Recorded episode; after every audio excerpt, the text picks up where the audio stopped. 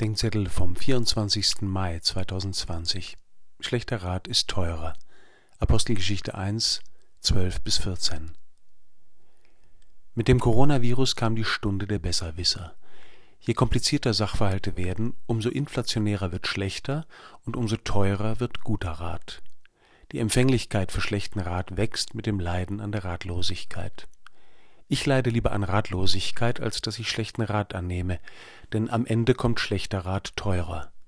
Einen guten Rat für Krisenzeiten gibt uns heute die Apostelgeschichte.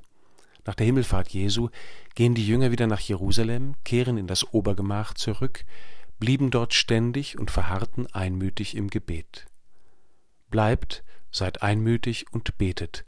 Das war für uns in der Kommende junger Malteser in München seit dem 16. März ein guter Rat. Die Tatsache, dass wir unter dem Dach zwei benachbarte Wohnungen mit einer Kapelle bewohnen, hatte uns schon zu Beginn an das Obergemach erinnert. Während des Lockdowns haben wir zu fünf täglich morgens und abends gebetet und die heilige Messe gefeiert.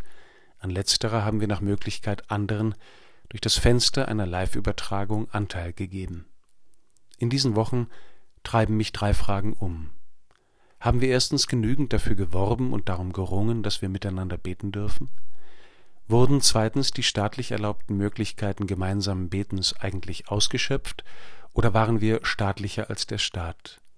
Und schließlich vor allem drittens, wollen wir Christen das eigentlich? Einmütig betend zusammenbleiben?